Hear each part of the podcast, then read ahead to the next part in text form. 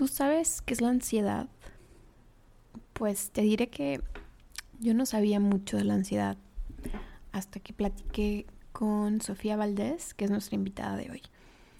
Vamos a escuchar en este episodio sobre esta emoción, esta, en este estado que se nos presenta a todas las personas, que es la ansiedad. Eh, este episodio es para todas las personas y no nos enfocamos específicamente en la ansiedad para las madres o para los padres o durante el embarazo, sino en general en la vida, en las diferentes etapas de la vida. Nuestra invitada es Sofía Valdés y ella es licenciada en psicología y tiene una maestría en terapia de pareja y familia. Actualmente es terapeuta en vínculos, terapia familiar, sexual y de pareja, terapia presencial en Monterrey y virtual.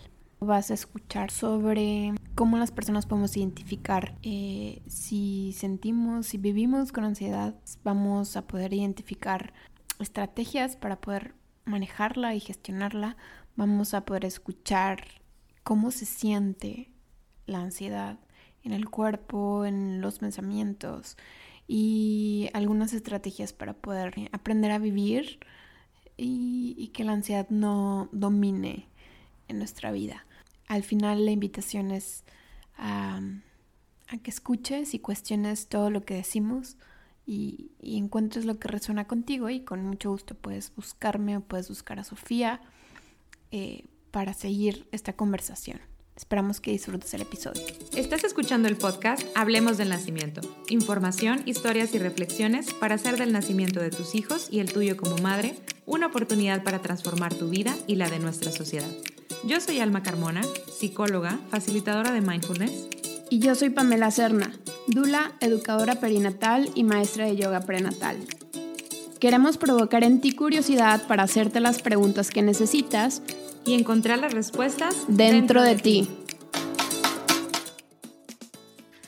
Muy bien, pues eh, justo este episodio me gusta, me gustó como imaginármelo porque primero pues Sofía es mi amiga y, desde hace mucho habíamos platicado de, grabar algo, pero no sabíamos qué.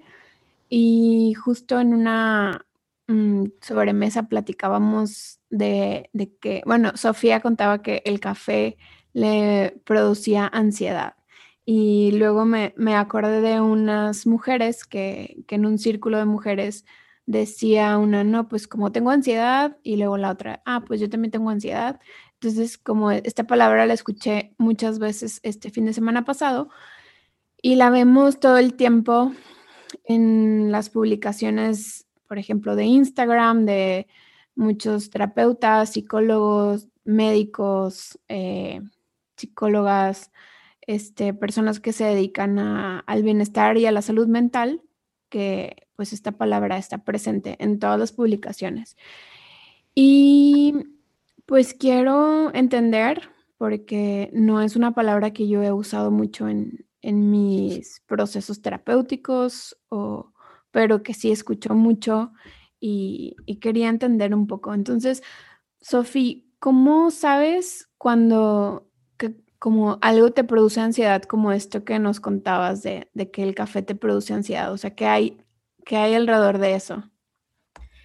Bueno, realmente eh, cada persona tiene diferentes síntomas de ansiedad, pero lo, más común es que te des cuenta porque tú te sientes más nervioso de lo normal. O sea, si tienes, todos tenemos cierto nivel de ansiedad todo el tiempo, ¿no? O sea, la ansiedad es una constante, pero si de alguna manera te sientes como simplemente más inquieta, más inquieto, eh, más preocupado o con pensamientos recurrentes de preocupación, más de lo normal para ti, eso ya es como un nivel de ansiedad un poco más alto.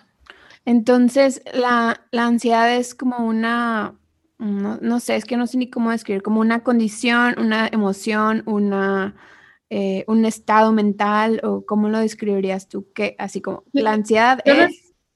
sí, yo lo describiría como una respuesta normal al exterior, o sea, a vivir. Es como la respuesta de nuestro organismo, de nuestra mente a, los estímulos externos. trabajo, familia, o sea, todo, o sea, la naturaleza, ahorita el fenómeno mundial y así, o sea, como del COVID y todo esto. Entonces... Entonces, si es una respuesta, eh, podríamos pensar que hay cosas que hacen que incremente nuestro estado o nuestra, nuestra ansiedad. Este, y no sé, me imagino ahorita el mundo como con muchas, sobre todo a las, a las personas que vivimos en la ciudad, ¿no? Como buscando, pensando en el contexto en el que estamos tú y yo. Este, y luego pensando, como invitando a que cada quien piense en el contexto en el que está. Este, viviendo en una ciudad con trabajo, con este, cuentas por pagar, con, este, no sé, tal vez algunas personas con niños o niñas en casa, este, o unas personas con familiares enfermos, este, como todas esas circunstancias que, que le provocan a nuestra mente. Pues básicamente es como nuestro pensamiento, ¿no? Nuestro pensamiento empieza a girar alrededor de esos temas de una manera, o sea, cuando está nuestra ansiedad elevada, pues es de una manera obsesiva. Estamos pensando de más en ciertas situaciones en las que, por ejemplo, no tenemos ningún control. ¿no? O sea, si un, si un ser querido está enfermo y ya está recibiendo un tratamiento y no puedo hacer nada más, si mi mente recurre a ese pensamiento de, y qué le va a pasar y qué puedo hacer y no puedo hacer nada, y eso como que está como girando alrededor de eso mi, mi pensamiento, pues es lo que lo, que lo va, va, digo, es como, es, una, es un síntoma y al mismo tiempo es una, una causa de que continúe de algún modo. O sea, hay formas de parar ese pensamiento, que obviamente una es terapia, ¿no? Pero también cada quien puede encontrar diferentes formas de parar. Eh, pero eso es lo que sucede, ¿no? O sea, están estos temas y habrá momentos en los que me siento más capaz de, sobrellevarlos y seguir mi vida cotidiana a pesar de ellos. Pero luego, no sé, si se juntan varios y varios se ponen, o sea, varias situaciones en mi vida se ponen más tensas, más graves o conflictivas, pues puede ser que mi sistema no logre como que sobrellevarlo de la misma manera en que otro, en otros momentos lo haría.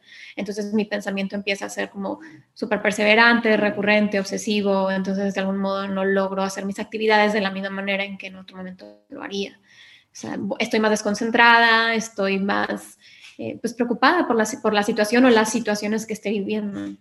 Ok, ahorita que decías esto, me imaginaba como la mente, y muchas veces seguramente has escuchado esta comparación, ¿no? Como la mente como si fuera el cielo, este, despejado, cuando la, no, o sea, como me imagino, como la ansiedad está como súper bajita o no hay, ¿no? Como que está todo despejado y puedo ver claramente eh, el cielo. Pero, y, usamos mucho esta, esta analogía en la meditación, ¿no? Cuando estamos observando nuestros pensamientos, observando nuestra mente, con la imagen de este cielo y que empiezan a pasar una y otra nube y luego empieza una tormenta y luego empiezas a ver el aire como revuelve todo el cielo y luego se pone todo negro y luego empieza a tronar, o sea, como, como, y, no buscamos con la meditación, eh, usando, como pensando en esta herramienta, no pensamos en que el cielo siempre va a estar claro, sino que cuando cuando eres capaz de observar que, tu mente está llena de todos estos revoltijos y pensamientos, este, y como pro, y, que al mismo tiempo observarlo te provoca malestar, que es lo que decías, ¿no? Así como que, ay, no va a llover, no, chin, es que va a llover y se me va a mojar la ropa que colgué, entonces ya no voy a tener ropa que ponerme, ¿y qué voy a hacer si no tengo ropa que ponerme? Y empiezas como a inventar una historia trágica cuando a lo mejor ni va a llover, ¿no? Como que a lo mejor esa nube va, a pasar. Este, pero qué complicado con tantos estímulos externos que justamente nos invitan a estar como saturando nuestra mente, ¿no? Sí, y, es una de las claves, o sea, eso que decías del cielo, una de las claves como para, bueno, que suele funcionar, es simplemente aceptar nuestros estados de ansiedad, o sea, como lo que decías, de que si veo nubes, pues ya está, son nubes y en este momento va a estar nublado mi cielo y en entonces tengo que ajustar mi día a mi estado más que mi estado al día, ¿no? O sea, si en ese día no puedo tener la concentración que en otro momento tendría, como aceptarlo de una manera más amorosa y compasiva conmigo y como, pues ya está, o sea, ese día eh, para las personas que toman café, por ejemplo, pues ese día intento evitar el café, ese día intento meditar un poco más, ese día intento tenerme más paciencia en mis actividades y aceptar la nube, no tal cual de que déjame me concentro para que se vaya o de que a fuerza que se vaya, o sea, muchas veces en la meditación eso es lo que nos sucede, ¿no? O sea, que o sea, cuando estamos batallando más, como nos peleamos con que haya estos pensamientos, cuando mientras más amigos seamos de ellos, más, más rápido van a fluir. Exacto, y, está como este concepto muy, pues yo creo que ya, ya, no es tan, tan nuevo, pero que estuvo muy fuerte en los últimos años de todo está bien siempre, busca estar bien, este, como esta positividad tóxica que luego le, nombran algunos eh, especialistas de la salud mental, ¿no? Como decir, no, no, no, a ver, no está nublado, vamos a, pensar que todo está bien. Este, y eso es como también alejarse de, de la aceptación de lo que te está, lo que estás sintiendo o lo que te está pasando. Este, te, te pasa mucho con tus pacientes como tener estos extremos, ¿no? Como de, o o irte con la tormenta o negar la tormenta, ¿no? Porque siento que, y como pienso en mí o en otras personas con las que he convivido en mi vida, como que esta persona nunca reconoce que, las cosas a lo mejor no están tan bien y, no, es, no está con lo que está viviendo, y otras que se quedan como súper ancladas en, en lo que tal vez ni ha pasado. Supongo que sí pasa, eh, pero no sé qué tanto con pacientes, o sea, porque los pacientes de por sí pues ya llegan por, por algún, o sea, porque ya de alguna manera hay cierta conciencia de que están sintiéndose mal. Entonces, eh, quizá como que ya la raíz de su ansiedad o de sus formas de lidiar con la ansiedad es algo lo que, de lo que son más inconscientes o que no tienen muy claro. Eh, o nada claro tal vez, ¿no? O sea, como que no se dan cuenta de los patrones que repiten, que les hacen caer en estas situaciones como de más ansiedad y de no poder lidiar con ella.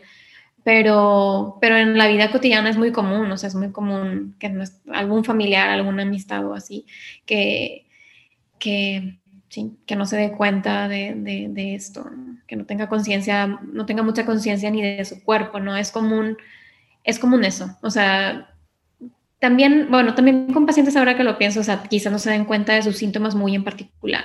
O sea, a veces si les hago alguna observación como de cómo están moviendo su cuerpo o cómo se les tensa la voz, eso es algo también común, de que hay personas que es muy evidente en su voz y que se, se les sí, se tensa mucho su voz, o se vuelve más aguda o se vuelve más grave o simplemente la dicción más como tensa. Y si les hago esas observaciones como, ah, no me había dado cuenta pero definitivamente vienen porque ya se sienten, no, no se sienten tan bien, entonces, sí. Ok. Sofía, ¿y podrías como contarnos un poco más de estos síntomas, como esto que dices de la voz o del cuerpo? porque pues ahí como, como luego ya lo confundimos, como, ah, es un tic, o así soy yo, ¿no? Como muchos de que no, es que así, así, así hablo, o o yo soy muy hiperactiva y todo el tiempo me estoy moviendo, ¿no? Pero como que, qué banderitas rojas podemos ver en nosotras mismas que, nos puedan decir, ah, me doy cuenta que cuando, cuando tomo café tal cual, ¿no? O cuando se me hace tarde, me, me empiezo a hacer esto. O sea, como qué cosas podemos observar en nosotras mismas. Hay personas que viven como con un movimiento constante de su cuerpo, ¿no? Que no, que es por lo que te decía ahorita, normal para ellos estar moviendo un pie o una mano o tronarse los dedos y cosas así. Realmente cuando ya es bandera roja es cuando sale de la norma para ti. Entonces puede ser desde eso, si eres una persona que generalmente es muy tranquila en su, en su, en su estar, en su movimiento de su cuerpo, pues de repente estar como muy ansioso puede verse como un movimiento del pie más constante y que no, generalmente no estás así. Hay personas que tensan mucho la mandíbula, hay personas que les dan tics en los ojos o en, el gesto, en la cara. Em, eh, taquicardias, también puede ser dolores de cabeza, eh, malestares estomacales, perdón. Em, y te, digo, a, mí, por ejemplo, se me quita el hambre, hay personas que les da mucha hambre. Realmente es como muy variado, pero lo más evidente o más obvio que realmente todos conocemos un poco de eso es, pues eso, el movimiento del cuerpo eh, y, y estos malestares así como...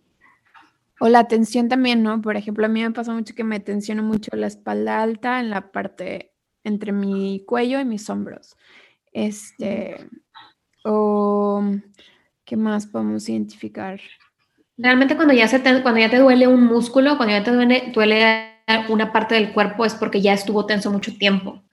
Entonces, quizá ahí vale la pena como darse cuenta, o sea, ir haciendo conciencia desde antes de que cuando ya te duele es porque ya estuvo tenso mucho tiempo. Pero al final nos referimos como al, hay alguna señal en el cuerpo físico que, que te avisa que algo está pasando, ¿no? O sea, como... Sí, sí, sí, El cuerpo es como una, eh, pues una señal y, que culturalmente también tendemos a ignorar o tendemos a, como a, dices, no, no, no somos conscientes de que, ah, cuando tomo café me irrito el estómago. Y aparte me pasa, y aparte mi mente empieza, pero como que no relacionamos una cosa con la otra, ¿no? Exacto, sí. Y, y en la medida en que te vas haciendo más consciente y que vas notando más estas cosas o haciéndolas más conscientes, eh, vas identificando cada vez más. O sea, por ejemplo, las mujeres, en nuestro caso, pues somos muy cíclicas, ¿no? Entonces también si tenemos un registro lo más detallado posible de nuestros ciclos, podremos notar como en qué momentos van surgiendo, en qué momentos del mes van surgiendo cada uno de los síntomas. Ok. ¿Y qué, qué, puedes sugerir a, las personas que nos escuchan como pasos o como estrategias para ir identificando qué les, qué les detona como una ansiedad mucho mayor a la normal como de la vida, de estar como ocupándote en las cosas que tienes que hacer a pasar a, un tema de preocupación? O sea, ¿cómo identificamos qué es lo que me produce ansiedad a cada quien? Em, yo creo que la observación es la, el método más, más fácil y más, em, sí, como, sí, podría decirse fácil porque Fácil, pero no, porque también es un, es un ejercicio, es una práctica, como estar en constante observación de ti, de tu cuerpo, de tus pensamientos. ahorita decías, que tendemos a, a ignorar a nuestro cuerpo y también hay personas que quizás el cuerpo les da señales muy, muy fuertes como una gastritis así súper intensa o así y más bien tienden a minimizarlo o como decías también a no conectarlo con, con que algo está pasando en, en, mi, en mis sentimientos, en mi corazón, en mi cerebro o así. Y, yo creo que la observación constante y también como la compasión, es que es, es, como una palabra muy importante, o sea, como así como tratamos a otras personas con compasión, a los niños, a los adultos mayores, incluso a las personas de nuestra misma edad o lo que sea, amistades o así, como con ese entendimiento, esa búsqueda de comprender, de entender, así de la misma manera tendríamos que ser curiosos con nosotros y observarnos y por qué mi cuerpo está actuando así, por qué le duele esto, o sea, no nada más darlo por, por, por un hecho, así como, ah, me duele el estómago y de seguro comí algo pesado. Y bueno, a veces sí tiene que ver, pero en otras veces estamos más sensibles y eso puede tener que ver con sentimientos, pensamientos, este, preocupaciones y así, que vale la pena. El solo hecho de, el solo, el solo hacerlo consciente puede aliviarlo, porque es como lo entiendo, le doy su lugar, le, le hago un espacio y le permito como desenvolverse de algún modo. Em, ok, sí. y, y, a esta observación, ¿cómo puedes ir, como autoobservación, cómo puedes irte aproximando poco a poco. O sea, si, nunca lo has hecho, como que puedes empezar a, registrar, ¿no? Como una, herramienta muy útil siempre, pues, es tener un diario. Como decía, las mujeres, pues, cada vez estamos más informadas en, registrar, como, ah, estoy en mi etapa premenstrual, o estoy, en, estoy ovulando, o estoy menstruando, entonces puedo identificar a cuando voy a, estoy premenstrual, siempre las cosas me detonan, por ejemplo, en mi caso, cuando estoy premenstrual es como mi, mi etapa más sensible. Entonces, algo que en algún otro momento del mes no me genera ningún problema, en ese momento puede ser como una bomba, ¿no? Este, y, y, puedo enojarme o sentir y llorar, pero sé que eh, dos semanas después voy a estar con una energía muy alta y voy a estar muy creativa, no sé, etcétera. Este, entonces las mujeres, como, como nos comentabas, pues tenemos esta posibilidad de registrarlo con base en nuestra propia naturaleza y en nuestro propio ciclo hormonal este, que, nos, que nos regala la naturaleza de nuestro cuerpo de mujer. Eh, pero si, no nos, si, alguien no se quiere ir por el tema de registrar su ciclo menstrual, este, ¿qué otras cosas podemos registrar? Yo creo que hay cosas como muy constantes que pueden ser un referente. Em, algo que yo pregunto eh, muy comúnmente, no sé si todas las sesiones, pero vaya, común, es común que pregunte cómo dormiste y cómo estás comiendo, porque son dos funciones como corporales, o sea, como muy necesarias, muy conectadas con nuestra salud mental que pueden ser un reflejo de cómo nos estamos sintiendo, cómo estamos este, emocionalmente o eh, una causa de que nos sintamos mal también, o sea, las personas que traen cierta ansiedad y que se me olvidó pasar, se me, se me pasó decir del insomnio, o sea, el insomnio es una de esas cosas, ¿no? Como que reflejan también ansiedad. Eh, también puede ser cierta insomnio por X ansiedad, puede generar más ansiedad, ¿no? Porque dormir mal es súper desestabilizante para las emociones. Entonces, yo, yo creo que se puede empezar muy fácil por ahí. Eh, algo que de lo que hablábamos el fin de semana, que es los tiempos y los tiempos en, en una ciudad y en una ciudad como Monterrey, eh, es súper difícil, pero vale mucho la pena como si estás en esta observación de tu cuerpo, de cómo comes y cómo duermes, pues vale la pena, el siguiente paso sería como darle su lugar a esas dos funciones importantes, tomar, tomar el tiempo como para, ya no sé si disfrutar es un nivel, ¿no? Pero bueno, al menos no, no apresurarlo es como un buen inicio también. Entonces, si empiezo a observar cómo duermo, de que pues duermo tanta cantidad de horas, pero siento que descanso como un cierto porcentaje de esas horas, ¿no? O no descanso nada, me dormiré, pero me despierto igual de cansado o cansada. O como y como parada, o como muy rápido. Y no es, es como la meditación, ¿no? No es intentar cambiarlo de entrada, ¿no? Es como que, bueno, ahora siempre voy a dormir, voy a dormir tanta cantidad y no sé, es como simplemente empezar a ser observador y en esa medida, o sea, como de una manera gradual y natural, orgánica, como irlo cambiando, porque también puede ser, a pesar de que sea más saludable dormir más o comer como más despacio, puede ser igual impactante y no generador de hábito cambiarlo de un momento a otro, como, sí, o sea, si estamos acostumbrados a ciertas cosas. Sí, como, el, el, tema de forzar cambiar un hábito también, como, es que ya me dijeron que si dormía ocho horas ya no voy a tener ansiedad nunca, ¿no? Y como se vuelve un ciclo vicioso de obsesión por cumplir ciertas horas de sueño que pues es como contraproducente y que creo que tendemos, tendemos muchísimo a hacerlo con esta idea de que la humanidad, el hombre, la mujer puede controlar todo, ¿no? Entonces, ah, ahora voy a controlar las horas de dormir y, y se vuelve como una tarea más que te genera más ansiedad, como, no, no, no, es que ya son las nueve, ya tendría que estar en la cama, entonces empieza como en O las dietas, que es muy común de que se force al cuerpo a adaptarse a una dieta que tal vez ni siquiera va contigo, que ese es el punto también de observarse, de que tal vez lo que te recomiende alguien, incluso un terapeuta, incluso un médico, no es necesariamente lo que va contigo. Entonces, como tú ir modificando poco a poco lo que tú haces, pero que te suene, que vaya contigo. O sea, dormir ocho horas no es para todos. Hay personas que cinco horas es más que suficiente, hay personas, o sea, realmente ir observando tu cuerpo y encontrando el equilibrio que le funciona, te funciona a ti. En cuanto a comer, en cuanto a dormir, que son las observaciones que yo recomendaría como más básicas.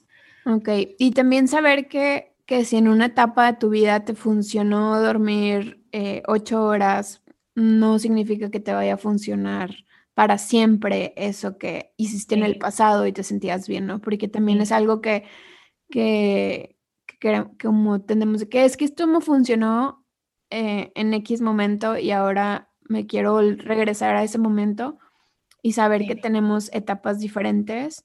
Eh, así como tenemos un ciclo de más o menos 28 días con diferentes momentos, también en, en las etapas o en las eh, temporadas primavera, verano, invierno, otoño, invierno, también nuestro cuerpo eh, que está conectado a la naturaleza de la tierra, pues tiene otras necesidades este, y tiene otros puntos bajos y altos de energía, este, y también pues por nuestra edad, ¿no? No es lo mismo que necesita un bebé de un mes que un bebé de, de un año o una niña de, de, cinco años o un adolescente o una mujer este, eh, con unas necesidades específicas de energía para trabajar en ciertas cosas o una mujer que ya está en la etapa de maternidad o una mujer que ya tiene hijos eh, grandes, ¿no? Como que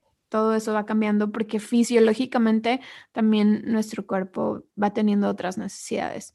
Este, sí, y mucho, mucho de eso lo, lo digo como pensando en, en, mi hija y en sus maestras, que, que, pues también han sido mis maestras, nos, nos hablan muchísimo de los ritmos eh, en la vida diaria de, de, las niñas y de los niños, ¿no? Como, como tener, y es algo muy como, muy, muy controversial porque es tener un ritmo no significa obsesionarte con la agenda o con el itinerario perfecto. Entonces, como tener un ritmo que va más de acuerdo a la naturaleza, como, ah, pues cuando este, sale el sol, te despiertas, este, y cuando ya se mete el sol, te, preparas para ir cerrando el día, pero más que como con a las 7.50 en punto suena el, despertador o ya para las 8.25 tendría que estar saliendo de mi casa para la oficina, o sea, como más que eso es como el reloj interno, ¿no? Como este ritmo que, mi que a mi cuerpo también le genera seguridad y que eso es automáticamente como una bajada de ansiedad. Este, decir, bueno, sé, o sea, estoy llevando el ritmo que mi cuerpo pide. Pero como decías... pero eso está súper difícil en nuestra sociedad, o sea, como suena ideal. Exacto. Lo, lo, que decías así de, de, pues, cuando no estamos conectados con esta, con esta sabiduría interior, porque tú decías, pues, lo que lo que, no sé, si Sofía es mi terapeuta, pues lo que le dice a Pamela puede ser diferente a lo que le diga a, este, no sé, a, Ana o a, quien sea. O a lo mejor puede haber terapeutas que le dicen la misma receta a todos, o nutriólogas y especialistas en alimentación que le dicen lo mismo a todos, de que todos deberían de tomar jugo verde, este, todos los días, ¿no? Este, pero si a ti no te siente bien, pues no, no va, no va contigo, ¿no? Este, pero como, como es, o sea, a partir de, esta observación que nos mencionabas, luego sigue como un paso bien importante que es ese, ¿no? Como que de despertar tu intuición, o no sé cómo le puedes llamar tú desde la, desde tu área, este, que por ejemplo yo desde el yoga o de todo el trabajo con mujeres, y es como confía en tu, en tu sabiduría interior, o sea, en tu intuición de pues sí, me han dicho que este doctor, hablando por ejemplo de temas obstétricos, me han dicho que este doctor es súper bueno para el parto, pero no me, o sea, no me siento cómoda con él, o sea, no, no, no, hay algo. Entonces, ¿cómo, cómo le llamas tú a eso y, y, y cómo se puede ir trabajando hacia allá? Yo creo que tiene que ver con el respeto a uno mismo, el empezar a valorar como no sé cómo le llamaría yo exactamente, o sea, tiene que ver con, el autoconocimiento, con la confianza en, uno mismo, en, pues sí, supongo que su sabiduría de algún modo, como que no hay, no hay nadie más experto en ti que tú mismo, porque finalmente tú te vas mostrando y aunque tengas un terapeuta muy, muy chido, eh, realmente tú vas mostrando al menos la parte consciente tú la vas mostrando a tu ritmo, ¿no?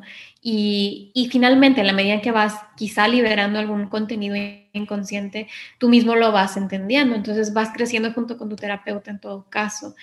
Y, y pues yo, yo también le llamaría, llamaría, como un tipo de sabiduría, tiene, tiene que ver mucho con el respeto.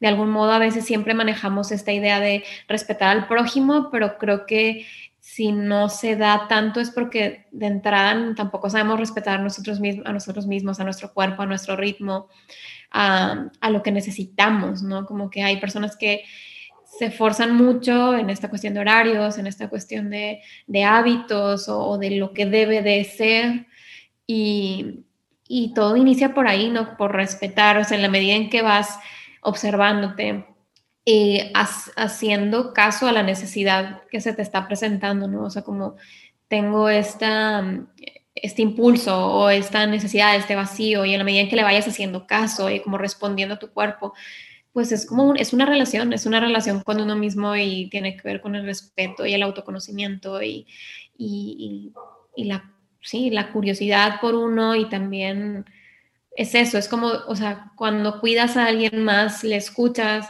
le intentas entender, le intentas como buscar el lado de manera que funcione, que funcione la relación entre ambos, ¿no? Entonces, la relación con uno mismo también es eso, es como encontrarse el modo y, dar respuesta a las necesidades para, para, estar bien con uno y en ese sentido también el cuerpo va a estar mejor. Mm, gracias, Sofía. Este, creo que desde ahí también es como un pequeño círculo de, de, autoobservación para llegar al autoconocimiento y para poder identificar qué necesitas, qué deseas, qué no hace sentido con lo que te han dicho que tenías que hacer y que cuando, cuando intentas seguir eso de que, ah, es que tengo que hacer esto, pero se siente tan incómodo, o sea, o se siente tan y más que incómodo, se siente tan mal como más que darme vida, siento que me mata, este, que, que, y, que desde esa auto, autoobservación para el autoconocimiento, como llega este tema de, de autocompasión, eh, respeto a ti misma y, y como poder escuchar al final tus deseos y tus necesidades y poder ir o sea, como moviendo tu vida hacia darte eso que necesitas, ¿no? Más que darle a quién sabe quién, eso que quién sabe quién nos dijo que le teníamos que dar. Este, y, y, bueno, como yendo hacia, nos, me gusta mucho cómo, cómo planteas esto, porque al final la vida y los estilos de vida que, que el mundo en el que cada quien está, su burbuja, este, eh, al final nos están apresurando, nos están, están creando expectativas sobre lo que una mujer de 30 años tiene que hacer, una mujer de, una niña de 5 años tendría que estar haciendo esto, ¿no? Este, un hombre eh, de 60 años tendría que estar haciendo esto. Y la verdad es que nadie, o sea, muy pocas veces todas podemos coincidir en estar haciendo lo mismo. Este, y justamente creo que como querer cumplir esos roles externos nos genera muchísima ansiedad, ¿no? Como decir que, güey, no, o sea, yo no puedo ser esta, en mi caso, yo no puedo ser esta mamá perfecta que quiere estar jugando todo el tiempo y que aparte tiene la casa limpia y que aparte cocina súper saludable y que aparte respeta eh, los horarios de dormir a la perfección y que aparte trabaja, pero para tener dinero para poder hacer esto, o sea, como cumplir todo eso ya mente ahorita de que, ah, fuck, no estoy haciendo nada de eso. Este, bien, como me dijeron que lo tenía que hacer. Entonces, creo que, pues de entrada, nos, nos han dicho muchas veces qué tenemos que hacer y nos lo recuerda la mercadotecnia y la publicidad todo el tiempo. Este, eh, por, ya si no vemos la tele, pues lo vemos en los panorámicos en la calle o lo vemos en los anuncios que están en, en Instagram y Facebook todo el tiempo. Entonces ya de ahí estamos como absorbiendo todo lo que nos dice lo que no somos y no estamos cumpliendo. Y ya ahí, pues, no sé, mi ansiedad subió un, un chorro. Este, Entonces, ¿qué, ¿qué, podemos hacer si, si ya sabemos que eso puede ser una, una causa de, de que sintamos ansiedad, qué podemos hacer, como por dónde podemos empezar, si, si alguien que nos escucha se identifica con algo de lo que decimos. Eh, pues creo que, o sea, cuando es, si alguien se identifica con, con digo, creo que todos se pueden identificar con, con la ansiedad, como decía, pues todos tienen, todos tienen ansiedad, todos tenemos ansiedad, mientras estemos vivos tenemos ansiedad, entonces de algún modo eh, una gran parte de nuestro trabajo es aceptar que vivimos en esta sociedad y ya, o sea, y vivir en esta sociedad y vivir, punto, tiene, conlleva ansiedad Em, para los seres humanos. Entonces, aunque no viviéramos en esta comunidad tan grande, tan, tan, tan estresante, finalmente ya nacer en una familia, que es como una manada, o sea, los seres humanos así nacemos y crecemos en un círculo, eso ya genera hasta cierto punto, Finalmente, antes de que existieran las ciudades tan, tan grandes y tan, tan estresantes, ya existían estas expectativas, estas, este, estas como estructuras cuadradas donde más mujeres que hombres, por obvias razones, eh, este, sufrían, ¿no? O sea, como de, de, lo que se esperaba de ellas o así, pero evidentemente a los hombres también se les espera muchas cosas de ellos, eh, donde ahí entra el tema de masculinidades y todo esto, pero finalmente como de sufrir, sufrir, creo que siempre hemos sufrido de esta parte de expectativas y así. Entonces supongo que de algún modo todos se identificarán y, y el primer paso, o sea, es identificar si es algo con lo que estás pudiendo tú, o sea, que puedes tú trabajar. Eh, si te sobrepasas, si no logras lo que decía ahorita, o sea, la clave para estas cuestiones de, de salud mental es si estás pudiendo hacer tus actividades, si estás pudiendo disfrutarlas. Eh, si no las disfrutas, esa es como la clave para buscar ayuda profesional, o sea, como si no estoy logrando los básicos que decía ahorita, de que disfrutar mis alimentos, descansar a gusto, o sea, como, y que esas dos cosas estén suficientemente equilibradas como para sobrellevar el día, ¿no? O sea, como hacer mis actividades, mi trabajo, mis cosas con mi familia, con mi pareja o lo que sea. Si no, si esas dos cosas básicas no están siendo suficientemente equilibradas como para disfrutar mi día, o sea, y no, por más que intento las cosas que generalmente todos tenemos cosas identificadas que nos ayudan, que no, a mí me, a mí me sirve que hacer yoga, a mí me sirve ir a caminar a la montaña, a mí me sirve escribir o X, pero si hago todas esas cosas y aún así no duermo bien, no me da hambre o me da hambre pero me cae súper mal y eso me pone de mal humor y el mal humor como que me afecta cómo me relaciono con mis hijos o con mi pareja y, y, luego estoy todo desconcentrado en el trabajo, o sea, realmente no lo estoy disfrutando, mi calidad de vida se está viendo afectada, pues ahí es momento de buscar ayuda y, y mientras más pronto mejor, o sea, porque eso, o sea, mientras menos grave, pues más rápido saldré de ello, ¿no? O sea, mientras más dejo que pase el tiempo, pues más síntomas genero y, es como un círculo vicioso también generador de más ansiedad. Ok. Muchas gracias, Sofía. Y, y, por último, la última pregunta que quisiera hacerte es cómo podemos hacer una pequeña lluvia de ideas de como lo que ya empezaste a hacer ahorita, de cosas que, que, que sabes eh, y que sé que nos ayudan a, a, manejar nuestra vida y a poder eh, seguir este, no sé, mencionaste hacer yoga, mencionaste ir a la montaña, caminar, em, no sé qué otras cosas se te ocurren, sabes. Em, hay personas que les sirve, por ejemplo, socializar de alguna manera, o sea, convivir con alguien o hacer contacto con alguna otra persona.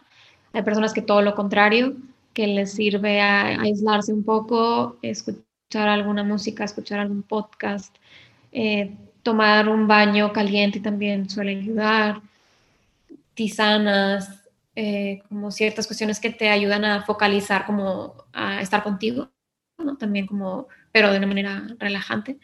Em, realmente depende del nivel, o sea, por ejemplo, cuando yo estoy muy ansiosa, pues no me funcionan las cosas normales, entonces tengo que usar otros recursos, o sea, como inventarlos también de repente, o sea, como concentrarte mucho en los sentidos ayuda, o sea, como volver como a lo, a lo natural, o sea, tocar tierra, quizá jardinería, Em, quizá el, simple, o sea, si tienes hambre y se te antoja eso, pues cocinar algo muy rico y como quizá compartirlo y disfrutar eso, o sea, como irte un poco a los sentidos, prender una vela y escuchar alguna pieza de música que te agrade, o sea, es súper diverso eso, tomar el sol, despejar, eso ayuda mucho el salir de un espacio cerrado, ayuda muchísimo. O sea, así sea el parque o la colonia, o sea, simplemente salir. Este, te digo, hay personas que les funciona platicar con alguien, o sea, hace por teléfono o en persona. Y, y sí, eso es lo que se me ocurre ahorita. Obviamente, este, para los adultos, pues también funciona de que tomarse una copa de vino, o sea, depende de la persona. Pero sí, eh, son súper diversas Súper. Em, justo ahorita que das todas estas ideas, tenemos, Alma y yo creamos una, una guía que se llama 40 ideas para conectar en tu embarazo y tenemos otra que se llama 40 ideas para conectar en tu posparto. Pero bueno, eh, la verdad es que las cosas que, que, proponemos hacer en el embarazo y en el posparto, pues los podría hacer cualquier persona, hombre, mujer, eh, sin embarazo, con embarazo, sin bebé, con bebé, y que todas tienen que ver con esto, ¿no? Por ejemplo, proponemos hacer una caminata en la naturaleza, cantar para relajarte y soltar tu voz.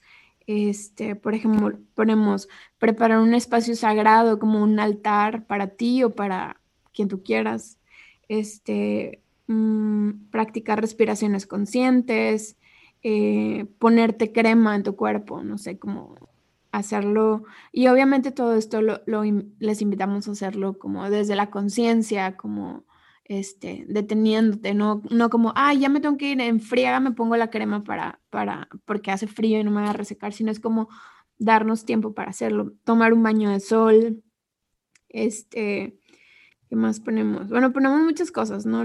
Si, si alguien quiere esta, estas, ah, estos pequeños libros virtuales, eh, pues nos pueden escribir o están por ahí en mi Instagram, este, y que son ideas al final como para conectar, para hacer una pausa y que justamente regresamos al punto de observar cómo nos sentimos, qué pasa en nuestro cuerpo y, y desde ahí soy una fiel creyente de que la sabiduría está en cada una de nosotras y, que ahí este, está el camino.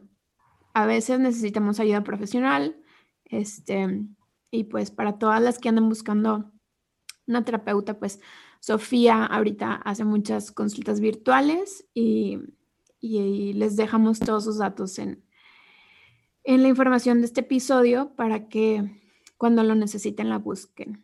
Y bueno, Sofía, muchísimas gracias por esta charla. Creo que es súper útil y muy, muy fácil podernos identificar y poder decir, pues sí, creo que a lo mejor en estos momentos de mi vida sí necesito ayuda o en este momento pues me sirve mucho escribir y me voy a poner a escribir mi diario, ¿no? Entonces, muchas gracias, Sofía. De nada. Espero que sea el primero de muchos encuentros y gracias por escucharnos. Eh, que tengan lindo día, linda noche. Hasta luego.